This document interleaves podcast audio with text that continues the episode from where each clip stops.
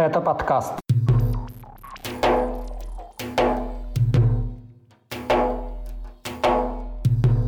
Антивоенное выступление школьницы из Дагестана. Убитые своими же сослуживцами кадыровцы и данные Минобороны Украины о саботаже в подразделениях российской армии из Чечни. Об этом и не только в 81-м выпуске подкаста «Кавказ. Реалии». Меня зовут Катя Филиппович. Привет! Привет! Одна из главных новостей этой недели – публичное выступление выпускницы одной из школ дагестанского Избербаша против российского вторжения в Украину.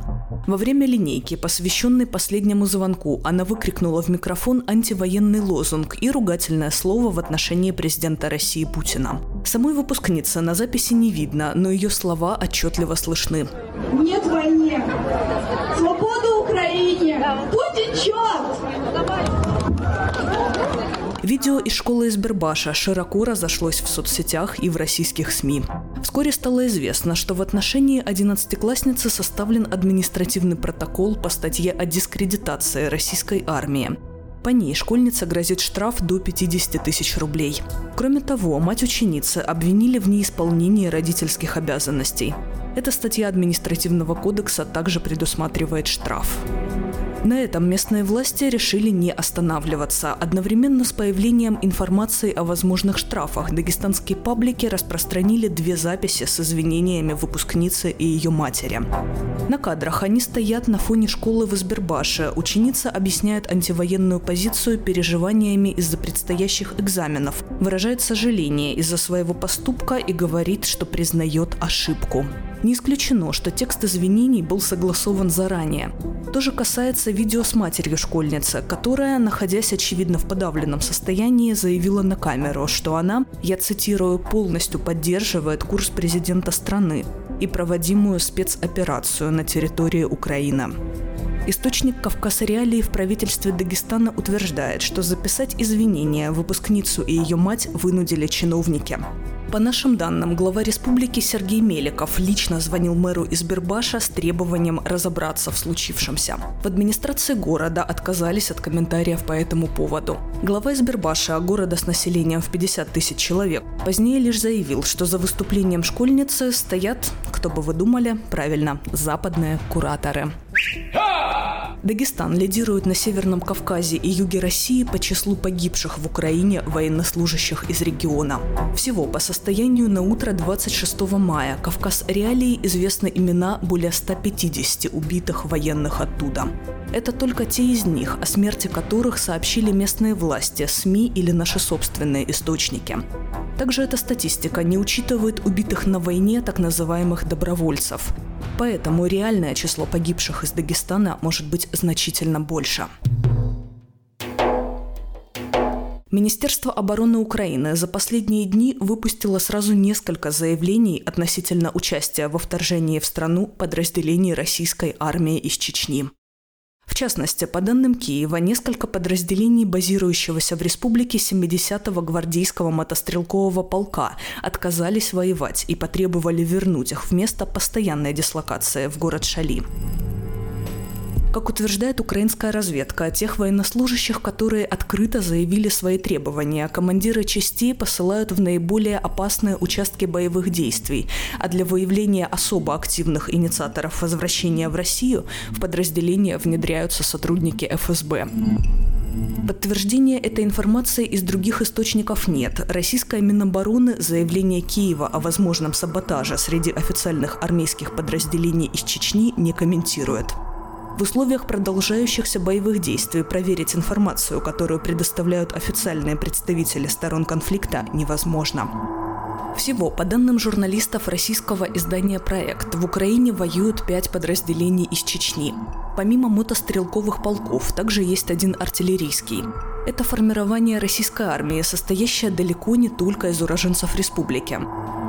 Глава Чечни недавно заявил, что в Украину с 24 февраля были отправлены около трех тысяч военнослужащих из региона. При этом неизвестно, сколько из них были военнослужащими армии России или сотрудниками республиканских правоохранительных органов или так называемыми добровольцами. Рамзан Кадыров лишь назвал их «нашими ребятами». Этот стата. Проверить его заявление о численности отправленных бойцов пока не представляется возможным. В то же время базирующиеся за границей чеченские правозащитные организации заявляют о массовых похищениях мужчин в республике для их дальнейшей принудительной отправки в зону боевых действий. Им угрожают расправой над родственниками, а некоторых пытают, утверждают правозащитники. Грозный эту информацию не комментирует. Ранее Украина заявляла о провале кадыровцев при наступлении на Киев в самом начале российского вторжения. Из-за этого у Кадырова якобы состоялся неприятный разговор с президентом России Путиным, после чего военнослужащих из Чечни перебросили под Мариуполь. За март Кадыров около 30 раз заявлял о взятии этого города, хотя в действительности бои за полный контроль над территорией Мариуполя продолжались до второй половины мая. Сейчас этот город практически полностью уничтожен.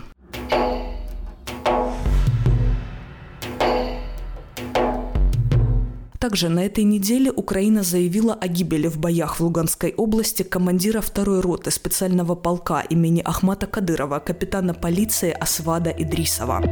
Официального подтверждения этой информации от российского командования или от властей Чечни нет. В то же время о смерти высокопоставленного кадыровца со ссылкой на собственные неназванные источники написали некоторые телеграм-каналы. По их данным, вместе с Идрисовым погибли еще несколько военачальников из Чечни. Грозный эти сведения тоже никак не комментирует.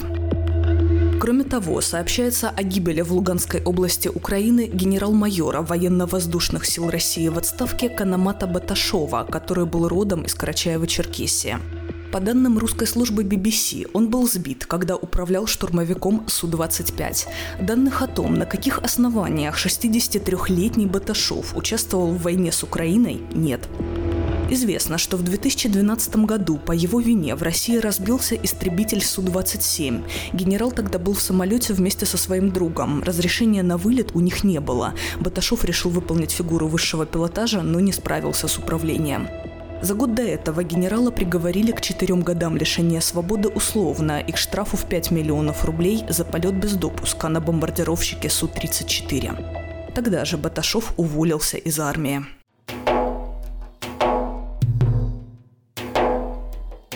Как минимум шестеро участвовавших в войне против Украины силовиков из Чечни могли быть убиты своим же сослуживцем. Информацию об этом на неделе подтвердила группа активистов из числа бывших сотрудников ликвидированного в России правозащитного центра «Мемориал». По их данным, в первом случае речь идет о перестрелке на базе военных, произошедшей предположительно в начале апреля. В помещение, где находились семеро силовиков, вошел восьмой и по неизвестной причине открыл стрельбу. Пятеро бойцов погибли, одному из выживших удалось открыть ответный огонь и убить нападавшего. После этого двое оставшихся в живых силовиков были доставлены в Грозный. По факту произошедшего идет следствие, утверждают бывшие сотрудники мемориала, не называя источник информации. О втором случае убийства силовика из Чечни своими же сослуживцами сначала сообщил блогер Ислам Белакиев, критик главы республики Рамзана Кадырова. Он сослался на аудиосообщение, записанное предположительно чеченским бойцом, который рассказал, как один из кадыровцев был застрелен после замечания троим сослуживцам, где занимались мародерством. Очень много трупов привозят из Украины в Чечню, и что один из них это какой-то парень, какой-то человек из Ойсхара, Чеченской республики, которого убили его же сослуживцы, то есть кадыровцы. Убили его за то, что он сделал им замечание по поводу того, что они э, срывали кольца и золотые украшения с женщин. То есть с украинок имеется в виду. Он сделал им замечание, и эти трое, которые являются вроде из Курчалоя, убили его. Они побоялись, видимо, что он будет об этом всем говорить. Они его расстреляли и застрелили еще, сделав контрольный выстрел. Бывшие сотрудники мемориала утверждают, что им удалось подтвердить озвученную Белокиевым информацию. По их данным, все трое участников убийства были доставлены в Чечню. Их дальнейшая судьба неизвестна. Следующая новость не связана с войной, но тоже трагичная. В Ингушетии при попытке похитить невесту был застрелен местный житель, 29-летний Ибрагим Дзортов. В совершении убийства подозревается брат невесты Дауд Боков. Он арестован. По информации телеграм-каналов, девушка была согласна выйти замуж за Дзортова, но ее семья не одобрила эту свадьбу. Тогда Дзортов решился уже на второе похищение невесты, после чего его расстреляли из проезжавшей мимо машины. Сама девушка исчезла. Ее родственники утверждают, что она ушла из дома в начале мая, но в полицию они не обращались. Члены семьи погибшего жениха, 24-летней Динары Боковой, опасаются, что она могла стать жертвой так называемого убийства чести. Ингушское управление Следственного комитета возбудило уголовное дело. Права женщин и убийство чести остаются одними из главных проблем на Северном Кавказе – Весной на это в очередной раз указал Госдепартамент США в своем ежегодном докладе. По данным правозащитников, на выводы которых ссылается Вашингтон, убийства чести женщин чаще всего происходят в Чечне и в Дагестане. Но речь идет только о тех случаях, о которых стало известно общественности. На самом деле их может быть гораздо больше, в том числе и в других республиках Северного Кавказа. Правозащитники указывают, что местная полиция, врачи и адвокаты часто сотрудничали с семьями, причастными к сокрытию убийств в чести.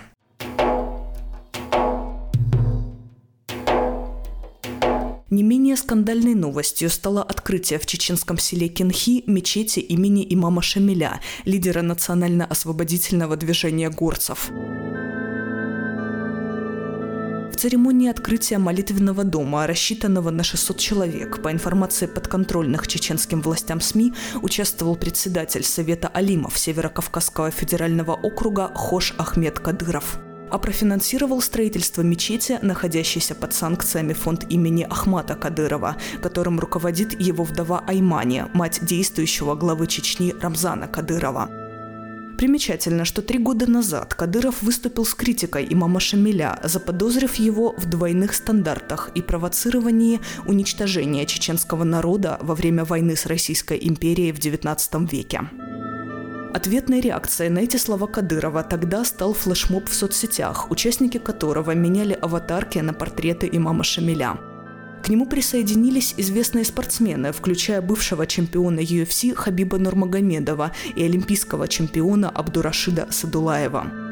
После этого Кадыров заявил, что у республики якобы есть враги, которые переврали его слова об имаме Шамиле и пригласил всех недовольных приехать к нему в Грозный и встретиться.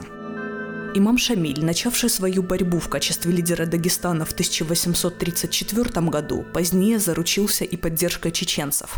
Став лидером двух народов, он образовал классическое исламское теократическое государство – имамат, просуществовавшее до лета 1859 года.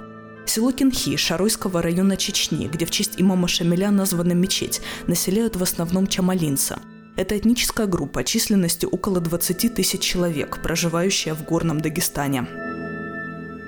На этом у меня все. Подписывайтесь на наш подкаст, оставляйте комментарии и ставьте лайки этому выпуску там, где вы его слушали. Это помогает нам расширить аудиторию. С вами была я, Катя Филиппович. До встречи ровно через неделю.